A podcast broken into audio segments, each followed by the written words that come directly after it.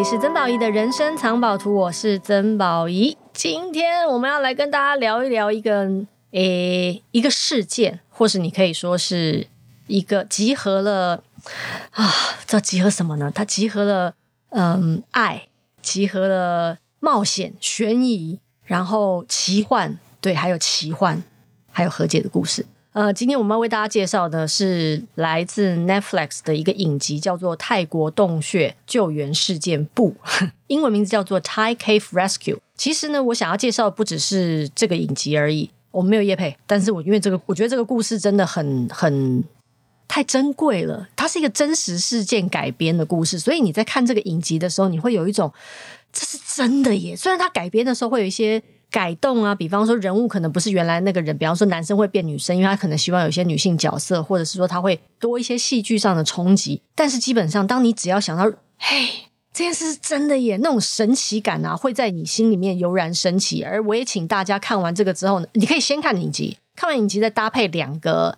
呃纪录片服用，配着服用，好像甘草一样，吃了中药还要配甘草。因为他在呃 Netflix 还有另外一个纪录片，然后其实你你看了影集，它上面就会有连接了。Disney Plus 也有跟这个事件有关的，它是 National Geographic 当时在现场跟拍的很多画面，只是因为他们的角度不太一样。跟大家讲一下这个泰国洞穴救援事件簿呢，其实它是一个真实故事哦。呃，他在诶，我我，我要我要讲的是，我我突然想起一件事情，因为今天我们这一集啊，我让我们工作同事啊都看了，然后我们今天可以大家一起来聊这件事。但我真的很想跟那个经验说，我们只是录 podcast，为什么你要擦口红？哇，见宝仪姐啊！来，你平常也没那么，你平常只有去黄轩的时候才会擦口红。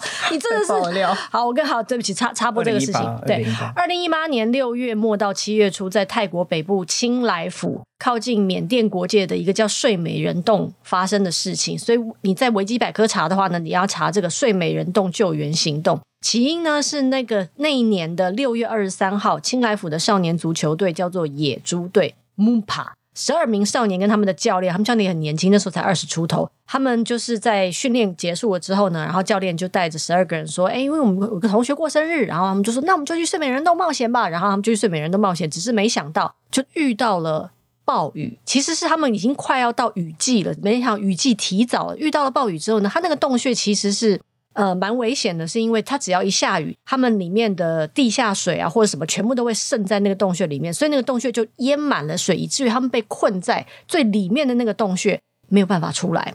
然后呢，为了寻找这个失踪的十三人呢，在两个礼拜之内，来自世界世界各地的数百名志愿者投入救援，里面有军警人员、潜水专家、医疗人员、工程公司、救难团队，而且真的是世界各地。你在看这个影集的时候，你会发现，为什么我真的很喜欢这个影集，就是因为应该说我我很我觉得这个事件很迷人，是因为它其实没有在分彼此，没有人在邀功，所有人都为着一个。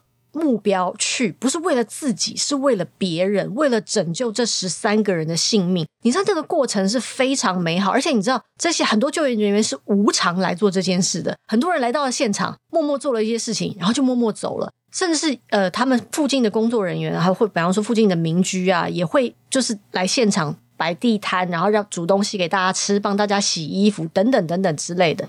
好，基本上呢，除了呃泰国。之外，还有缅甸、寮国、美国的包含军方、英国、澳洲、加拿大、欧盟、俄罗斯、以色列、中国、日本、印度、东协诸国，都派了很多的团队，非政府组织的公益团体都去了现场。虽然呃，中间的过程当中，这我可以破梗，因为这是一个真实事件，所以你看的时候就会知道。虽然在过程当中，有一位自愿参加行动的退伍士官，叫做沙曼库南。在运送物资进洞里面回程的时候，因为氧气瓶含量不足而昏迷，所以他过世了。但是这整个救援的过程，我只能用奇迹来形容，因为它是一个 Mission Impossible。我直接跳到最后跟大家讲结局，结局当然就是都被救出来了。真的幸好结局是大家都被救出来了，要不然其实这中间的过程，不管是家长，不管是政府官员，不管是救援人员。其实内心可能都会背负着非常大的遗憾，而没有办法好好的继续往前走。最后他们是采取什么方法呢？最后是潜水专家们把这十三名根本不会潜水的人，因为水没有办法退了，而接下来还有更大的暴雨来，所以他们用麻醉的方式把这十三个人用昏迷了之后，像运送货物一样，把他们一个洞一个洞一个洞的运送出来。你知道这过程神奇到啊！就我在看影集的时候，会有一种他他这不可能吧？因为说实在的，这个世界上没有人做过这样的事情。你要想哦，后来里面还有一个叫做 Max，我记得那个小孩子叫 Max，他是最后一个出来的。他的那个面罩，因为他个子太小了，根本没有适合他的面罩，最后是临时拼凑出来的一个面罩，然后把他救出来。那个。除了如有神助之外，我不知道该说些什么。而且我永远不会忘记啊，那个麻醉师，就是你知道，这也就神奇了。你要在这个世界上找一个他同时会洞穴潜水，而且还会当麻醉的麻醉师的人，这世界上只有一个，他就在澳洲。他们真的是临时通知他说：“你马上放下手上所有的工作，你飞来澳洲一趟。”跟大家解释一下，因为洞穴洞穴潜水跟一般潜水是完全不一样的事，因为洞穴潜水有很多。考究，比方说你在看影集的时候，你会发现洞穴里面有很多的泥沙，所以你在里面是伸手不见五指的，而且很多地方你可能要瑜伽的姿势你才能过去。那是一个又冷门又专业，真的是你要对洞穴潜水很很着迷又投入，你才能够成为所谓的洞穴潜水专家。而这个世界上就是有一群这样子的人。我我突然提醒一件事情，就是我突然在那个呃 Netflix 上还看过另外一个影片，是曾经好像是在德国。还是忘记是在奥地利，反正就是在欧洲的中部也发生过一件事情，就是有几个洞穴，呃，他们还不是洞穴潜水，他们就是洞穴探险家，然后中间发生的事故，于是有他们三个人一起下去的，其中有一个人好不容易逃了出来之后，他赶快请在他们的那个网站上紧急请大家来救援，于是来了两百个人来救，救完之后，很多人没有留下名字，没有留下联络方式就走了。因为他们很清楚的知道，如果有一天我发生了同样的事情，这一群人也会来救我。他们是用这样的心情，所以这群人真的很神奇哦。好，今天呢，我们就是来再讲这个泰国洞穴救援故事，这里面有很多细节可以跟大家分享。我们先来听听两位年轻人的看法好了，因为我他们被我逼着要看这个，要看这这个影集啊。小白，你先说说看。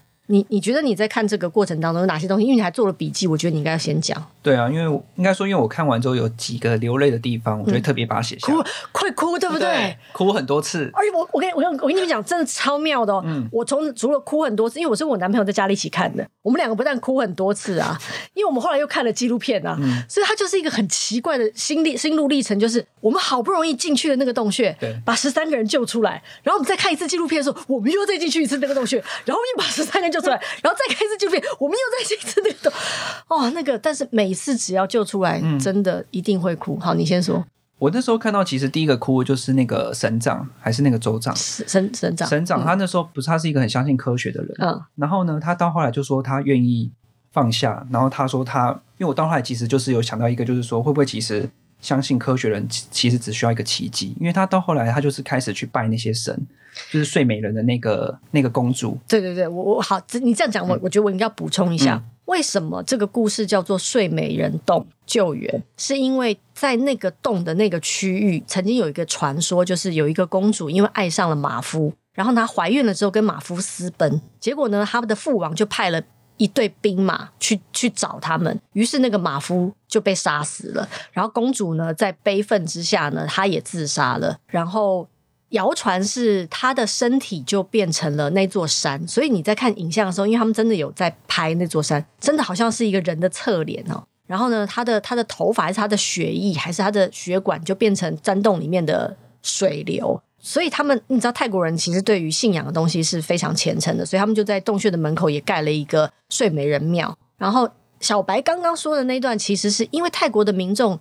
对于信仰很虔诚，所以他们的父母亲其实基本上在没有离开那个洞穴，就等待救援的过程当中，大部分的时间其实都在拜拜。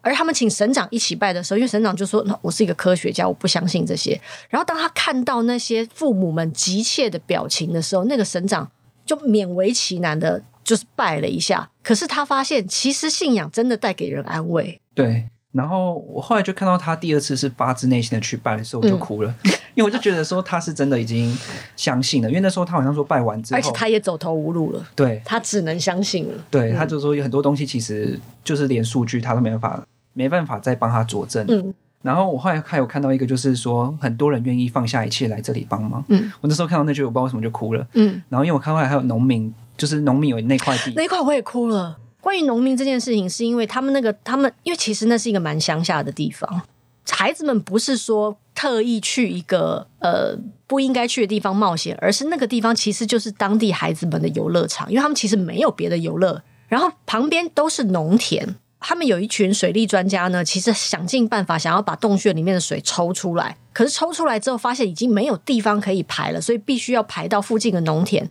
而他们这些人去找农民们商量的时候，农民们真的会说：“就是我我知道你们要这么做，可是那是你现在淹了我们的农田，我们这一年就没有收入了。”可是就有一个老太太跳出来，她就说：“呃，今年的农作物没有了，明年还能再种，但是如果这十三个孩子没有救回来。”这是怎么也种不出来的。对。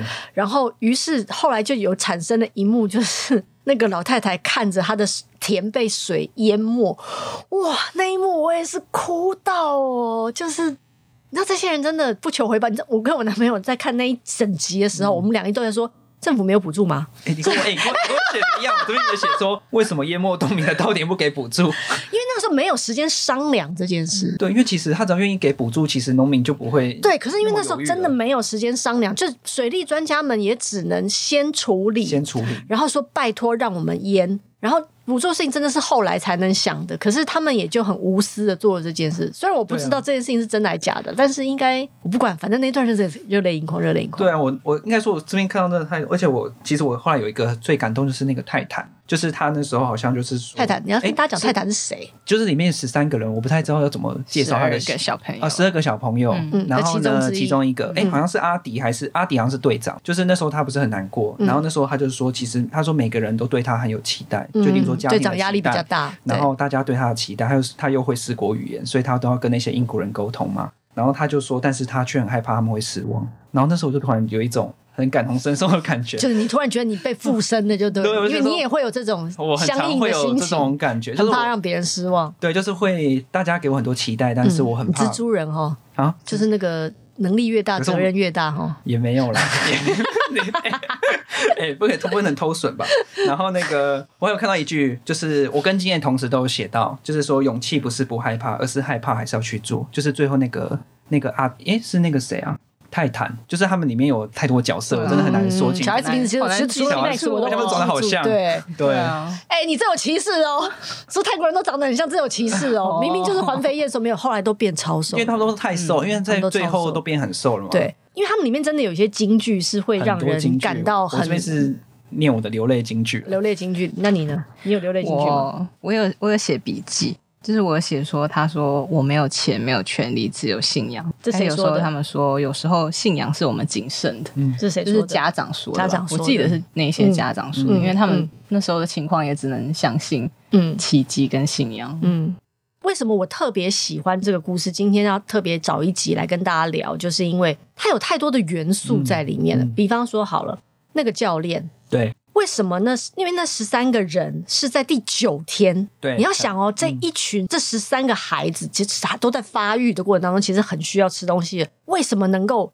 存活，嗯，九天不吃东西能够存活。其实他们有有一些东西真的很值得跟大家分享，就是首先洞穴因为它是钟乳石洞，所以呢有一些水是从上面滴下来的。嗯、那那个东那个东西其实有一点点过滤，所以那个水不能说完全没有问题，但是至少是能喝的，它不是一个很浊的水。所以他们有水可以维持很基本的的生命，虽然没有办法吃东西，但是他们教练这也就神奇了。嗯、他们教练因为从小就是。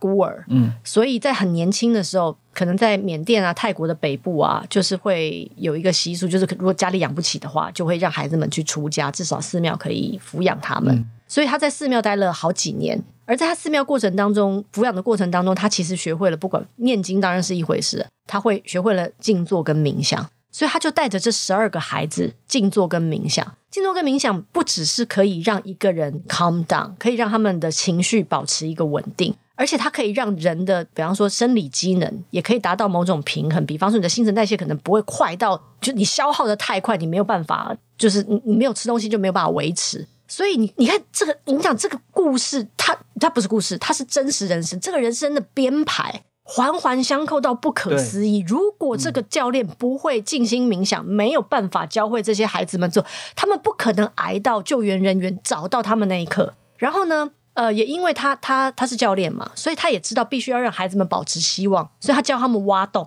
也就是说，让他们每一天都还至少有事情做。如果他们每天都瘫在那里或睡在那里，其实人很容易丧志。人一丧志就会放弃。你一放弃，你的心理放弃，你的身体就会跟着放弃。那个是那是骗不了人的，身心是合一的。所以你看，这这整个环环相扣。然后再来，外面的人没有放弃。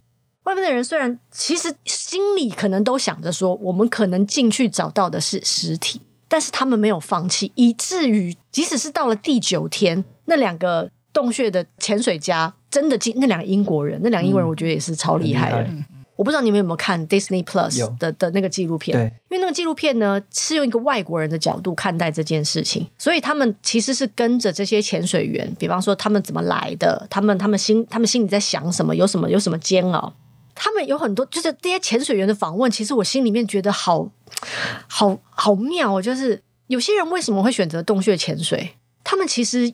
不是很喜欢跟人接触，嗯嗯，对，他们在洞穴潜水里面得到了某种平静，嗯，因为在在那里你不需要跟任何人讲话。仿佛你在宇宙外太空漂浮，嗯，而那个安全跟我可以安心的做自己，我不用焦虑，我要跟外人交流的那个东西，让他们成为一个很你说专业也好，或者是很沉迷这件事情的专家也好，他们很多仪器不是仪器，他们很多装备根本是没有没有人做过，都是自己拼凑出来的。而你真的不知道，原本只是你你要说逃，也不能说逃避，你沉浸的某种乐趣，成为一个救人的工具。你知道，当他们被所有人，你知道，最后最后那个纪录片，他们还接受英女皇的勋章，嗯，然后还跟那个威廉王子聊天什么的。你知道那一幕，我真的觉得人生真的太神奇了。对，这一群可能平常在社交上没有办法很好跟别人交流的人，站上了一个你说世界瞩目的舞台也好，能够救人一命的英雄也好，然后得到了他们国家能够给他们的最高荣誉。光是这些编排，我都觉得神奇到翻过去。真的，你刚才讲的时候，我都觉得他们那时候就真的环环相扣哎、嗯。尤其是我那时候看到那个英国的那个两个潜水员，嗯，看他们不是有拿那个摄影机录他们，然后他们就说你们怎么存活下来的？然后他第一个就是感谢他的教练，就说谢谢教练，就是教我们冥想，然后就是让我们平静下来。因为他们那时候我记得他们在游的那个洞穴潜潜水的过程中，他们说有一个很重点，就是说当你。你只要恐惧，你就死亡了。嗯，恐惧就是死亡。嗯，所以说，其实你在里面只要害怕、恐惧，嗯，所以说为什么就是那种海豹部队他们下去都没有办法完成，因为他们会恐惧，因为例如说撞到或是怎么样，他们就开始慌张了。嗯，所以说像那些洞穴潜水，他们是要。真的，而且那时候身经百战，真的身经百战。而且那时候他们还还讲了一个说，就是我觉得海豹部队好像就说，我真的不懂为什么有人会把这个当成兴趣。对对对，就是这些话听到你都会觉得说，可是你真的不知道，原来一个人的兴趣是可以救这么多人的命。嗯、对，可能没想过吧？没有，没有人想过。对啊，所以我说，为什么我真的很喜欢这个，我沉迷啊。嗯，因为这个故事实在有太多神奇的元素在里面了。嗯、好，你还有什么要补充的吗？你不是写了一些笔记？我还有什么要补充？嗯，我觉得他这部片很着重在人味这件事情上面。嗯、对，因为他一开始都一直讲说他们只相信科学，然后后来他就说，其实因为我是觉得说我们现在好像环境会让我们太去相信科学这件事情，反而就是。他其实提醒我们，信仰也是一种力量。嗯，然后我是觉得他的信仰其实不是单指宗教这件事情，是有指说就是你坚定的信念、意志，还有人与人之间的情感。嗯，尤其是他在那个剧里面，他有讲说，他有好几幕啦，就是有讲说外面的人写信进来，其实这也是一种给他们。你要讲什么叫外面的人写信进来？就是外面的。在等待很焦急的家长们，就是透过这些潜水员也带了一些信件进去给他们，嗯，就是给他们一个希望跟一个力量这样。嗯、然后还有后来就是那个清来府的首长，他后来就是马克妈妈送了他那一面佛像之后，他啊佛牌之后，他也是就是也是有一个信仰的力量在跟，就是最后马克说的那一句话，其实也是信。对你搞你赶你赶快跟大家讲，因为马克说那句话非常关键。嗯，对，马克说。因为马克就说，马克是他们当中年纪最小、最后一个、最后一个出来的孩子，就是刚刚宝仪姐说那个面罩，面罩太小，对，所以所以呢，所以他在戴上面罩准备麻醉的时候，他说了一句话，他说：“我们总要知道自己的命运是怎么样。”嗯因为旁边人会问他说：“你你会害怕吗？”嗯、对。然后他说：“我们总要知道自己的命运怎么样。”他这可能只是就是写的剧本写出来的，嗯、可是我觉得这里面有太多值得令人。因为他讲那个话的时候，其实我跟我男朋友也是爆哭，一个十几岁的小朋友爆哭，真的真的就是那那段真的哇，太太妙了。好，这中间还有一些东西可以跟大家继续聊，包括你在纪录片里面会看到我刚刚说的，他们从澳洲请来的那个麻醉师，他在采访的过程当中，他说说实在的，你让我理智一点的话。我不会答应这个要求，因为他太不符合医疗的道德，嗯嗯、也不符合一个潜水的道德。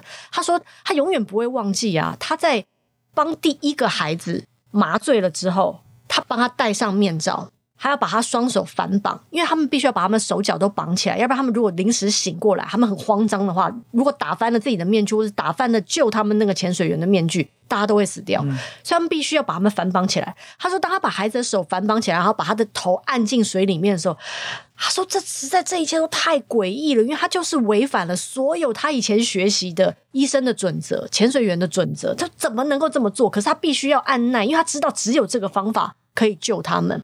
然后他也说，他说，他说他很清楚的知道，如果有任何一个人、任何一个孩子，因为他做的这个决定。而没有办法从洞穴里面出来，其实他这一辈子都没有办法原谅他自己。可是他还是必须这么做，因为如果他不做，这十三个人都活不下来。嗯，所以他其实是背负着没关系，虽千万人吾往矣，就是让我来背负这个愧疚吧。我还是希望能够让大家保有最后的一个可能性。他去做这个事，我必须要跟你们说，当他在说那个话的时候，我真的觉得人性的光辉啊！他在说那个话的时候，人是闪闪发光的。这是其中一个。我觉得很很值得跟大家分享的。另外一个就是我们要提到另外一件神奇的事情了。嗯，刚刚我讲到睡美人洞的传说的时候，其实你在看故事的中间，或是你在看纪录片的中间呢、啊，他们中途有邀邀请一个高僧来，就高僧来念经来加持这件事。然后呢，后来我在看，就后面，因为其实有蛮多人也说过这个故事啊，或但很多纪录片跟他们的影片其实也都。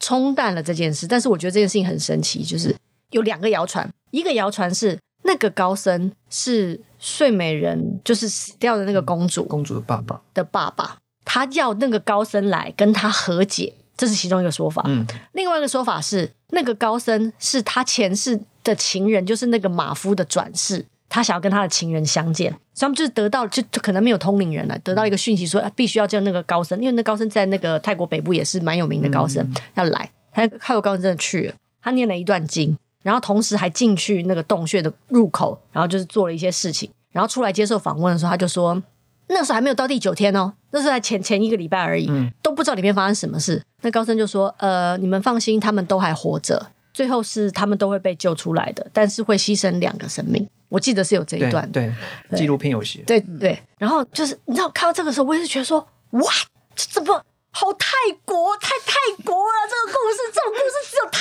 国才会发生，怎么可能这么泰国啦？然后，然后他们就高僧也处理了。然后刚刚我也说嘛，因为走了一位海豹队员，嗯、对。然后大家想，另外一个会是谁？会是谁？就是他也很忐忑，会不会是孩子们？哎，没有，嗯，这当中没有人走，可是谁走？你知道吗？有一个受伤的吗？不是，他没有在现场。嗯，其实是，就我觉得这样讲有点牵强啦。嗯，但是那个澳洲潜水员的爸爸，在他救出孩子们之后，在澳洲的养老院走掉了。嗯，就是如果真的有人走，因为这个事情走了，但他他应该也不是为了这个事情走的，可是就是因为整个看看完，我也就觉得说，哎、欸。其实就只有这两个人了，还有一个人，好像其实还有一个人，有一个人，对对，因为那时候我我有问金燕说，哎，奇怪，只走一个啊，然后他说后来有一个人也是因为。好像在过程中割伤，后来办血症就走了。哦，那我就不知道，我没有看到这个，因为纪录片里面没有写。嗯、他是很后面的时候。因为我本来还想到另外一个人是谁，你知道吗？嗯、你记不记得我们在看影片的时候，他最后一幕不是说我们那个就是我们把这个片子献给谁谁谁？对我说是谁呀、啊？哦，你说那个男主角教练，男主角教练在二十五岁的时候，因为心脏就今年三月，就今年三月心愿，然后在睡梦中离开。嗯好了，这我太牵强了。好，没有啦，他是有两位，OK，有两位，好，都是海哦。他说参与救援的其中一名海泰国海军精英海豹部队队员士官贝鲁特帕克巴拉因为行动而血液受感染，一直接受治疗，情况恶化啊。他是二零一九年走的，其实他也一年半，一年一年半，一年半。那时候我就去特别去查这个故事啊，然后我看完整个鸡皮疙瘩，哎，嗯，就是我不知道是真是假，但我就整个鸡皮疙瘩，因为到后来他就是说那个那些孩子的父母亲，就是当初去追捕。就是杀害那个马夫的那一群人，不是。他们说的十三个人的那个十三个小孩的父母。父母，我听到的是，嗯，去追捕那个马夫的，就是那十三个人，嗯、他们刚好有十三个人，哦、所以这十三个人被困在那里面。哦，嗯、你看，但你看，有两种故事，多么泰国的一个故事啊！对，就是他们必须要受困，然后有生命危险，但是啊，最后因为和解了。对，对，想要和解这个事，我那时候还看到那个纪录片最后一段，他们不是有说，他说那个时候那个水就几乎他们已经完全没有什么空间可以呼吸，然后是因为最后他们救出马克的时候，那个水因为刚好又下大雨了，所以那个水就已经要淹上来，已经淹上来，就里面全部都淹淹没了。嗯，嗯，然后他们已经快没有空间，然后是是几乎是逃出来的这样子的一个状态。他说就很像是公主跟他们讲说。就就就是人都给你们，你们就赶快走吧，这样子。嗯嗯嗯，我真的听到我想说，哇，鸡皮疙瘩吧？是不是很泰国？超泰国，超泰国的这个故事。而且你要想哦，为什么是泰国？其实泰国跟西方世界一直关系都蛮好的。你说西方不管是哪一个年代，真的都很多人喜欢去泰国旅行，因为泰国真的就是一个对于外国人也算真的蛮友善的地方。也就是因为是泰国，所以他没有太多争议。你知道，这些人去泰国，就是因为有些有些有些。有些地方是有点争议的，就是我就啊，我不喜欢这个国家，就是我我我懒得去救你们或什么。泰国没有，嗯，就大家都觉得泰国去吧，然后大家就真的不分彼此的，就是然后泰国又这么，你知道泰国，嗯、泰国就是泰国。我跟你讲到泰国那时候，我还想到就是那时候他们讲那个教练也讲一句话，我也有哭哎，我觉得那个哭点超莫名其妙，嗯、就是他好像就跟小朋友说，我们现在开始练习冥想，然后但他们不是都很急躁嘛，嗯、就是很恐慌，然后他们后来就是有讲他就是。就是剃度，然后出家那段故事，嗯嗯嗯、然后后来就说你不用是佛教徒，你也可以冥想。嗯，我就抱头就哭，我想说这个有什么好哭？但我就觉得很感动，就是我觉得这是因为很长，人家都会觉得这个是某一个什么宗教的派别宗教在做的事情，嗯、但其实这就是帮助大家的事情。是，所以我。我我所以为什么我说我真的很喜欢这个故事？这个故事就是你从不同的角度切入，嗯、不同的维度，你都会得到不同的礼物。像对迷信的有迷信的礼物，嗯，你像我们刚刚讲，不管说那个高僧是那个睡美人的睡美人公主的父亲，嗯、或者是情人，嗯，他其实都走一个和解，和解，和解，嗯、就是你你必须跟自己的过去和解，然后其他事情才能够 move on，嗯，而且那个和解虽然来得很晚。但是你还是做了，嗯、你知道吗？那那于是很多人就 relief 了。那个 relief 就是有很多东西，很多张力在里面，你可以得到释放。嗯、你不会那么纠结了，很多事情可以很顺利的流动。它真的是流动，因为它就是山洞又是水，还有很多意象在里面，然后很多爱。对，我很喜欢这个故事，它里面太多爱了，每个都是爱啊。就是这些人能够无，这我刚刚说无私无常，不分彼此，不会说啊，那是你家的人，关我什么事？很多人都你知道就飞嘞，就啊，当然最好笑的是，他其中有一个洞穴潜水员说，别人出了一张商务机票给我，那我就去，那我可爱。然后，然后哦，还有他们，因为他们就是在世界各地寻找孩子们能够用的那个潜水面具，因为潜水就是一般的那种潜水用咬的那个，他们没办法用，因为他们被麻醉嘛，所以一定是要全脸的那种面罩。可是孩子用的全脸面罩其实非常少见，所以他电视剧就是煽情。煽情到爆炸啊！我我我觉得这个我当那个彩蛋不要讲，你你看了你就知道那一幕煽情到我觉得，哎、欸，对，但是可是他他其实那个画面真的也就意味着没有人在计较，嗯，就是就是为了孩子。好，又来了，嗯，如果不是孩子，如果今天是一群大人。一定会有人在那边酸说：“哎呀，活该啦，就让他们淹在里面啦！哎呦，花这么多钱值得吗？嗯、啊，让他们死死好了啦！可是因为是孩子，所以你心里面会有多一点点的柔软，你会觉得好希望这件事情能够有圆满的结果。就是所以他那些元素都美到啊，它是一个非常完美的脚本，然后他用一个。戏剧性的方式在全世界哦，真的是全世界的人面前呈现。因为他纪录片里面有很多新闻画面，那个时候真的是全世界都在关注这件事。我记得那时候我人在冰岛，然后我也是觉得说这太太扯了吧？然后发现啊，什么都救出来了，不可能吧的那种感觉。因为我记得我有看到那个新闻画面，就是所有人都救出来了，大家在洞穴口那边欢呼说哦耶，然后觉得说哇，OK OK，陆续还是有 follow 这件事，但一直到今年电视剧拍完了，然后我们可以从各个不同的角度翻来覆去的、嗯、再看，重新看待这个世界。嗯这个事件真的很很珍贵，真的很珍贵。而且我觉得这两个都一定要看，因为 Netflix 它比较是从人性的角度切入，嗯，然后那个 Disney Plus 它从一个比较艰困的一个任务的一个视角。因为，因为 Disney Plus 是 National Geographic，就是国家地理频道拍的，嗯、所以他会用一种比较科学，或者是说，因为他真的就是记录，嗯，他们就是当时马上人家动作多快，马上就去现场、嗯、拍现场的画面的混乱的程度。Netflix 那个纪录片呢，讲的是他事后去采访这些教练啊、家长啊、孩子啊，他们回想当时的心路历程啊，嗯、或者什么的，所以他有一种，你也可以说他们也是蛮第一手的，可是已经是比较后来了。不同的角度、不同的诠释，可是你可以让这个故事用更饱满的方式去理解。嗯、我那，你刚刚讲那个，又让我想起一件事，就是我记得那时候小朋友都在里面的时候。他们每个都在想说，他们父母会不会骂他，或父母是很生气，然后父母是怎样？结果每一个父母给他的信都是“我很爱你”，然后什么“你只要照顾好你自己，你不用担心我们”。嗯，然后我想到为什么我刚刚会看到阿迪的那个故事，为什么讲完那句话，为什么会想哭？是因为他好像说啊，那时候他是说那个嘛，每个人对我们有期望，但我却害怕他们是会失望。那时候他的原因是因为他爸爸是在。在外面工作，工作，对，所以他爸爸，他就他就问了那个教练说：“哎、欸，我爸爸也在吗？”他说：“你爸爸也在啊，一直都在。”然后他就很开始很难过了，因为他说爸爸一定是要就是工作不顾，然后就来这边等他，然后他全要做错事了。嗯，因为这样，因为可能下个月他们家就没有没有房租，对，没有收入了。然后我就觉得说，这是好成熟的孩子。对，然后就觉得这个不管哪一个。就是一个无条件的爱，以及就是那个小朋友，我觉得到后来他们变得好超龄哦，嗯，然后都觉得很心疼，嗯、然后都觉得这是自己都已经在这个困境之中，还在想着其他人，就是我觉得里面的人也在想着外面的人，嗯，嗯外面的人也在想着里面，更不要说它里面有一些感人的细节，比方说，其实教练压力也很大，对啊，教练觉得我如果有任何一个孩子没有办法回家，我怎么面对这些父母？那那个压力是旁人无法想象的，对，还有另外一件事情是。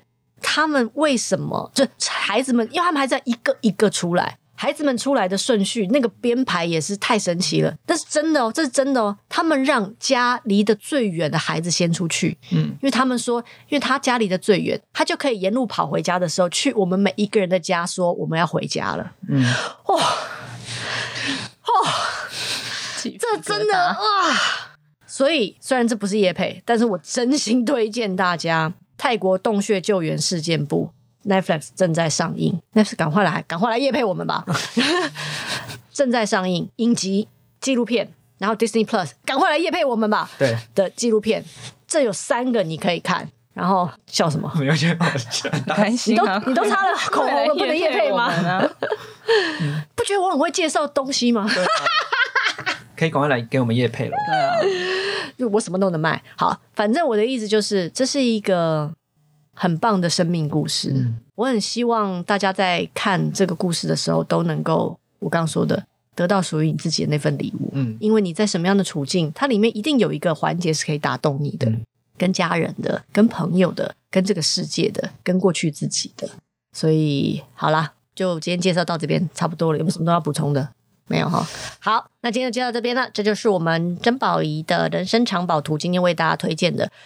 我不要忘记要订阅我们的，只有我一个人的时候我才敢讲这件事情。有来宾，有来宾的时候我都不好意思讲。记得订阅哦，然后要按什么星？五颗星星，五颗星星的评论。谢谢大家，我们下次见，拜拜，拜拜。